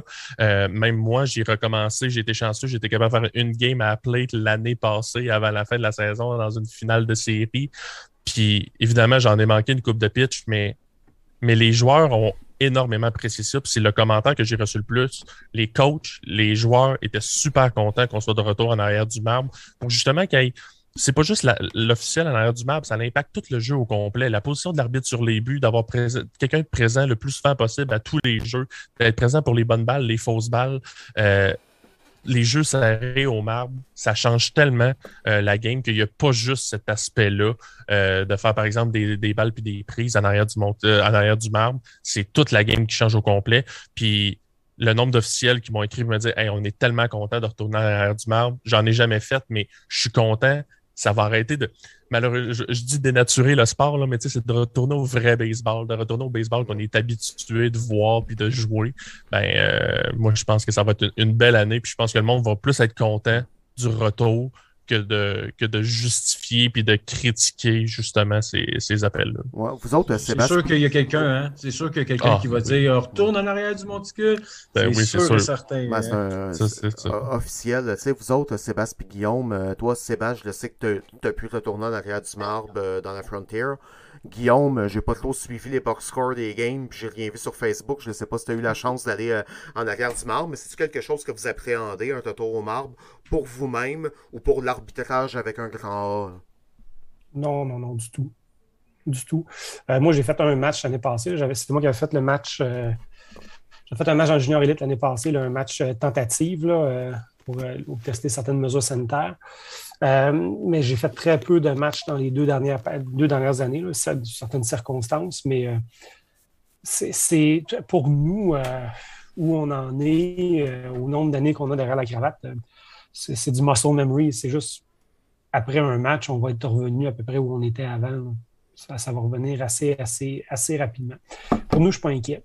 Mais c'est cette génération d'officiels-là qui n'ont pas ces années-là comme nous, qui ont monté, qui ravit les échelons, mais en n'étant pas derrière le receveur. C'est, ces officiels-là, c'est sûr qu'il y a une certaine inquiétude et qu'ils ont des années à rattraper. peut-être leur première game, ça va être un Bantam A en arrière du marbre. Ça va être leur première game ever. oui, Il y en a que ça va être ça. Puis ça va être la courbe d'apprentissage va être beaucoup plus rapide, mais tu sais, s'il y a une chose qu'on a constatée dans les écoles, avec la pandémie, avec les, quatre mois, on n'a pas eu les élèves devant nous autres, c'est il ne faut pas sous-estimer la, capacité d'adaptation du monde, puis la, capacité à s'adapter rapidement à une nouvelle situation, puis à faire des apprentissages à grande vitesse, surtout les, apprentissages plus essentiels. je pense que ces officiels-là qui vont avoir été deux ans, trois ans sans avoir été derrière la marbre, vont se retrouver, comme tu dis, Mathieu, dans un bantama pour le premier match, mais vont quand même avoir compensé par d'autres apprentissages pendant ce temps-là, puis rapidement, eux autres aussi vont se retrouver en situation de confort, mais notre job à nous, euh, bon, ça, j'en fais pas, j'en fais pas vraiment dans, ces calibres-là de la supervision, mais la job des vétérans autour de ces personnes-là, ça, va être d'être présent énormément, énormément en début de saison, puis d'offrir du feedback, puis du support, puis si on a de ces officiels-là qui nous écoutent ce soir, mais c'est d'aller voir des vidéos, d'aller voir des ressources, puis d'appeler des vétérans, puis de se préparer, puis d'aller faire du gymnase, puis de, travailler un petit peu sur la mécanique avant d'arriver pour avoir développé certains automatismes déjà avant d'arriver en situation de match. Si je peux faire un petit peu de millage euh, sur ce que tu avais dit tantôt euh, du conseil euh, qu'on pourrait donner aux jeunes, c'est prenez votre temps. Tu n'es pas au bâton. Tu n'as pas besoin de prendre ta décision pendant que le lancer s'en vient. Attends qu'elle rentre dans le gain du receveur pour décider si c'est une balle ou une prise. On a un 3, 4, 5 pieds de plus que le frappeur pour prendre notre décision. Fait que si c'était un conseil que, que, j'aurais aimé avoir quand j'étais jeune, là, c'est prends ton temps. Tu sais, que tu appelles une prise euh, une fraction de seconde plus tard que euh, ce que tu aurais voulu au début, va faire en sorte que peut-être ta décision va être meilleure, puis euh, va occasionner moins de critiques parce que tu as pris ton temps. Fait que prenez votre temps, que ce soit euh, sur un jeu, sur les buts ou balle prise derrière le receveur. Prenez votre temps. Puis euh, juste parenthèse sur les supervisions, parce que Guillaume en a parlé puis en a touché. pour nous, euh, normalement dans la région, il y a à peu près, euh, je dirais, 35 à 40 supervisions par été. Là. On sachant le bagage, la, quantité d'arbitres qu'on a, c'est vraiment pas beaucoup. cette année, on s'est engagé avec un budget de au-delà de 4000 pièces pour la supervision. Euh, puis ça va tourner autour d'à peu près là, 150 supervisions dans l'été. On a, un, on a un responsable des supervisions. On a mis ça à l'échelle, euh, pas juste associatif, on a mis ça à l'échelle de la région, les, les supervisions, euh, qui fait en sorte que euh, on a un groupe de superviseurs qui va s'occuper d'être présent puis de faire des suivis aussi. Je pense que c'est une des choses qui, est le plus important, c'est que s'il y a un arbitre qui se fait superviser une fois, c'est au moins d'aller le voir une deuxième fois pour voir les points qu'il avait améliorés. Est-ce qu'il les a corrigés? Est-ce qu'il a pris des changements? Pour pas juste faire Hey, t'aurais ça amélioré, puis euh, ça finit là. Fait que pour nous, de faire un, suivi aussi pour chaque officiel qu'on va superviser, de leur offrir une deuxième supervision, euh, c'est super important. Puis c'est un des points que euh, dans les sondages que j'ai fait dans la région qui était le, qui était le plus défavorable, c'était la présence justement de me faire superviser. Je me fais jamais voir. Il y en a qui ça faisait sept ans qu'ils dans la région et qui se sont jamais fait superviser. Ben, pour moi, c'est super important qu'il y ait accès à la supervision puis que ce soit pas juste l'arbitre en chef de telle association qui décide. Non, non, c'est comme la région, tu peux nous écrire. Si tu as envie de te faire superviser, tu as envie de monter, tu as envie d'évoluer, c'est important de sélectionner aussi les bons arbitres. Il y a des, c'est pas juste d'aller voir le meilleur parce qu'il flash. Ça veut pas dire que le meilleur, il veut se rendre plus loin. Ça veut pas dire qu'il veut travailler fort. L'important, c'est de choisir les, les, bonnes personnes qui vont vouloir travailler là-dedans. C'est comme dans le sport en général, en tant que, en tant que joueur. C'est bien beau avoir du talent, mais si tu mets pas d'effort à la fin, ben, tu vas te planter. Ben, c'est important que nous, on encadre les gens qui veulent donner cet effort-là. Puis on va être présent cette année euh, le plus souvent possible. Euh, ouais, j'aime la, notion d'effort là-dedans. Je vais te poser une question en deux volets. Euh, la première question, c'est en termes de superviseur. On sait qu'il y a une pénurie d'arbitres, fait que des fois, on va mettre un troisième sur une game qui est dans les estrades. on aimerait bien ça le faire, mais on n'est pas capable. Est-ce que tu as assez confiance en tes ressources humaines pour être capable de faire ça? Puis, en termes de supervision, euh, si tu avais quelque chose à prioriser, est-ce que c'est une espèce de contrôle de qualité pour savoir si l'arbitre offre un service minimalement efficace ou tu vas aller davantage vers ceux qui démontrent une volonté, pas juste pas d'aller plus loin, plus haut, quoi que ce soit, mais juste de s'améliorer parce que c'est toujours le fun d'échanger avec des gens qui, vont, euh, qui vont appliquer euh, les consignes qu'on leur donne? Le premier aspect là-dessus, c'est je promouvois beaucoup l'aspect d'avoir un vétéran sur le terrain avec un joueur. Euh, plus que juste d'être assis dans les estrades. Euh, ça revient un peu avec la discussion de gestion de match qu'on a parlé aussi, d'avoir une personne qui est vétéran, qui a de l'expérience sur le terrain, ça peut changer la dynamique, ça peut changer des situations, ça peut faire en sorte que euh, justement le jeune peut apprendre, le jeune et le moins jeune là, mm-hmm. peut apprendre sur des certaines situations, comment se déplacer sur le terrain, des fois de juste le montrer avec une tablette à la fin ou un tableau, c'est pas nécessairement facile, mais d'être sur le terrain puis de voir comment ton collègue réagit, comment il a fait son déplacement, comment il fait ses appels. Euh, je trouve ça extrêmement valorisant de ce côté-là. Fait que c'est sûr que moi, euh, les officiels de dire, ben là, je ne veux pas arbitrer moins. Ben, parfait, tu vas pouvoir continuer d'arbitrer, tu vas juste en superviser un, tu vas pouvoir te concentrer là-dessus, tu vas faire ta game. Fait que pour moi, là-dessus, c'est pas vraiment un facteur. Euh, j'ai deux, trois officiels qui vont faire beaucoup plus de supervision comme moi cette année. Je me suis, euh, je me engagé à faire beaucoup plus de supervision que d'officier des parties. Je vais être plus présent pour ma région. Euh, la preuve, je, prends du sabbatique dans le PABQ pour être plus présent pour ma région cette année. Je vais être plus présent pour ma petite fille aussi qui a trois ans et demi, mais ça, c'est ça, c'est un autre aspect. Mais c'est sûr que je veux offrir le maximum possible. Puis pour ta deuxième question, ben il y, a deux aspects. Moi, pour moi, les, je pense que le début de l'année, c'est de s'assurer qu'il y a une qualité qui est moindrement là, de, juste de juste faire, on va mettre des gens pour superviser, juste pour répondre aux questions, juste pour être présent. C'est plus d'être présent à côté des, des officiels pour faire hey, sûrement qu'au début de la saison, tu jamais fait de marbre, tu as besoin de te faire guider, tu as besoin de te faire aider. Oui, on va faire des stages, des stages pratiques avant le, euh, le début de la saison, mais ils peuvent être 30 dans le, dans le gymnase ou dans le dôme. Il y a un, deux formateurs, ils vont le montrer bien vite. Ils ne checkent pas tout le temps à chaque pitch, à chaque situation. Fait que d'être présent. Fait que pour le début, c'est plus la qualité encadrée, puis par la suite, ça va être plus des suivis, euh, beaucoup plus, euh, je vais dire, un peu, un peu plus ardueux pour faire Ah ben parfait. Euh, euh, ceux-là, ben, ces officiels-là qui vont vouloir faire des régionaux, des provinciaux, les séries, des tournois, des Jeux du Québec, euh, quoi que ce soit, ben, on va essayer de les encadrer par la suite. Ceux-là qui vont avoir vraiment le désir et qui vont dire moi, j'aime vraiment s'arbitrer. Cette année, j'aimerais ça monter, j'aimerais ça me rendre un peu plus loin. C'est quoi que c'est quoi mes opportunités, c'est quoi, c'est quoi que je peux atteindre? Ben, par la suite, on va les aider. Fait que autant autant les gens qui veulent juste faire hey, j'aimerais juste ça que tu me dises si je suis correct, puis que les gens qui disent moi je veux monter, ben, on va s'assurer des encadrer euh, euh, le plus possible. Puis d'avoir aussi pour nous, c'est important d'avoir pas juste euh, des superviseurs qui veulent superviser. sais je donne l'exemple de Marc Genet qui sais on s'entend que c'est un arbitre assez d'expérience et qui a fait beaucoup dans le programme avec la Canam puis la Frontier depuis depuis deux, trois ans. Ben, c'est ce genre de personnes-là qui vont aller dans les astrades puis qui vont aller superviser ces jeunes-là. Puis pas juste dans des parties de, de, de midget 2A, d'aller les voir dans du Pee-Wee, dans du Bantam pour pouvoir les aider, ben, ça a tellement de valeur que pour nous d'investir là-dedans, puis d'investir pour le futur, parce que on est une très grosse région, mais on n'a pas tant de présence dans les niveaux plus élevés.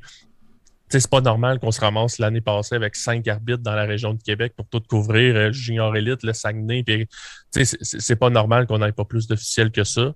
Fait qu'on veut s'assurer qu'il y ait de la relève, qu'il y ait une présence, qu'on soit présent, puis que, ben, tu sais, que malheureusement, on une référence aussi dans l'arbitrage. De hey, les arbitres de Québec sont sharp, sont bien formés, quand ils se présentent dans les tournois, ils ont une bonne attitude, sont là pour performer, sont là pour, pour euh, faire leur job comme il faut. Fait que euh, la, prestance euh, des arbitres dans la région de Québec, on va travailler super fort là-dessus. Ouais, puis à un moment donné, la supervision, ça sert à ce que l'arbitre ait plus de fun aussi, parce qu'en étant plus compétent dans ce que tu fais, ben tu vas avoir plus de fun sur le terrain, tu vas pouvoir te développer davantage, puis on prend un certain plaisir à ça. Fait que c'est pas, pas punitif, c'est pas de. oui, une partie évaluation, mais c'est surtout pour aller au prochain niveau, beaucoup plus qu'un qu'un do or die, là, finalement. Exact. la supervision, là, euh, si je peux me permettre, là, c'est vraiment de la formation en direct. Ben oui, tout à fait. C'est vraiment. Euh, euh, ça, répond à un besoin, mais ça, répond aussi euh, au cheminement et tout. Fait que qu'il y ait quelqu'un qui vienne te consulter, qui soit mentor sur le terrain avec toi ou qui soit dans les estrades, puis une supervision plus formelle comme telle, c'est très formateur.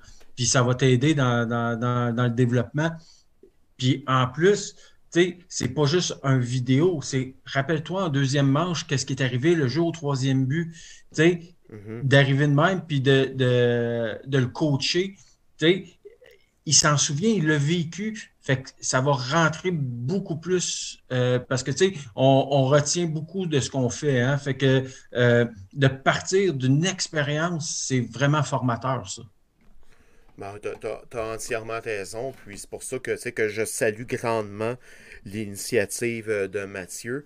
Euh, Mathieu, puisqu'on parle de la région de Québec, mais je vais évidemment te laisser le mot de la fin. Euh, s'il y a quelque chose dont j'aurais peut-être oublié de parler, ou encore si tu veux plugger tes formations qui s'en viennent, ou quoi que ce soit, ou la façon dont les gens de Québec peuvent s'inscrire à tes différentes initiatives de formation.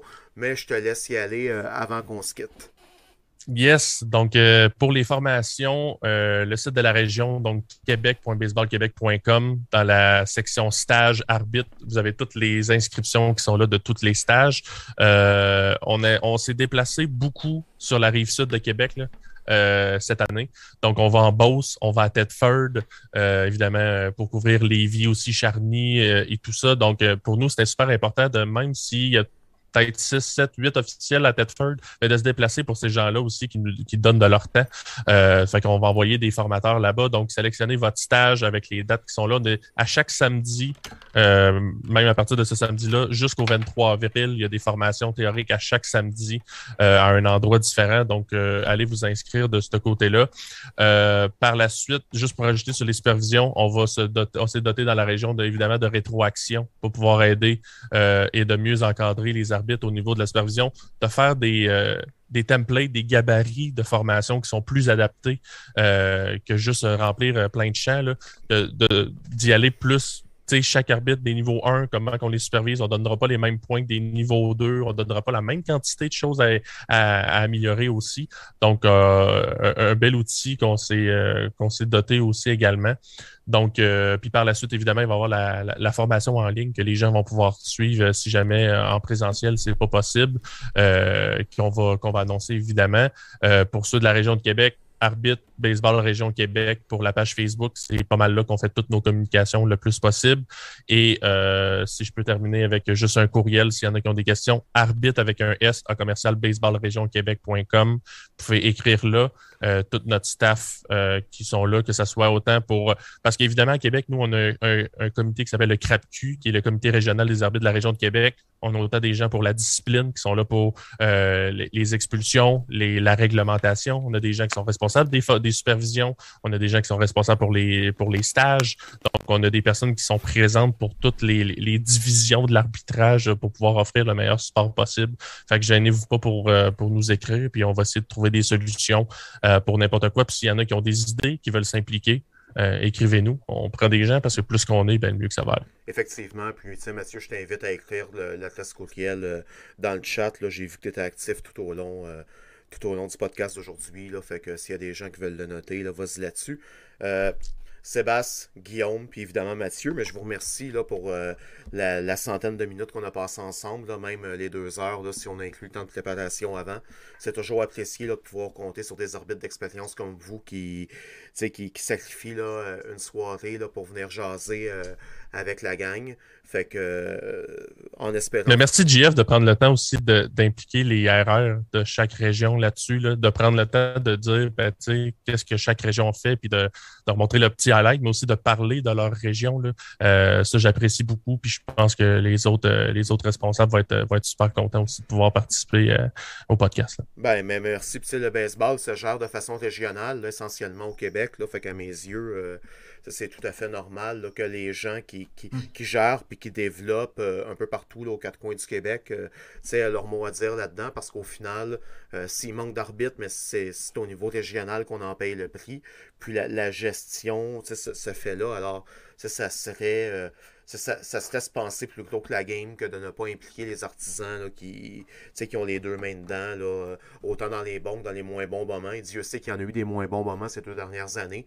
Fait que là, vu qu'on repart en grand une fois pour toutes, espérons-le, malgré l'incertitude que le gouvernement a, annoncé ces derniers temps, j'ai quand même bon espoir pour cet été. Mais c'est que ce retour à la normalité là se fait en gang sans, sans l'apport de tous, mais ça, ça va moins bien aller là, pour apprendre puis déformer l'expression consacrée. Fait que, messieurs, euh, merci. T'aurais-tu, euh, mon GF, euh, je veux pas te prendre les culottes baissées, là, mais t'aurais-tu une suggestion de livre cette semaine pour notre. Ah ouais, ouais, ouais, on va ça là. Il y, a toujours euh, euh, le système de deux, de deux arbitres pour euh, Minor League Baseball qui est excellent, qui, tout comme les interprétations de Minor League Baseball, d'un point de vue plus personnel, si j'ai un livre à te suggérer, peut-être que euh, des pensées d'Einstein, comment il voit le monde, pourrait être quelque chose d'exceptionnel. Si t'en veux d'autres, tu te gênes pas. Là, j'en ai, euh, ai plein la tête. Puis comme tu le sais, mais j'ai plus le temps de lire à Star. Merci Jeff de m'avoir invité en même temps que Bass, parce que Bass, la seule game que j'ai faite avec, ça a été ma première game de la Canam. Puis il y a eu une bagarre générale dans ce match-là. fait que je suis super content de retrouver Bass après, après cette partie. On, on, on, était vraiment à ringside, hein? Oh, ouais. Moment d'accalmie. Fait que je vous remercie les boys, puis pour les gens à l'écoute,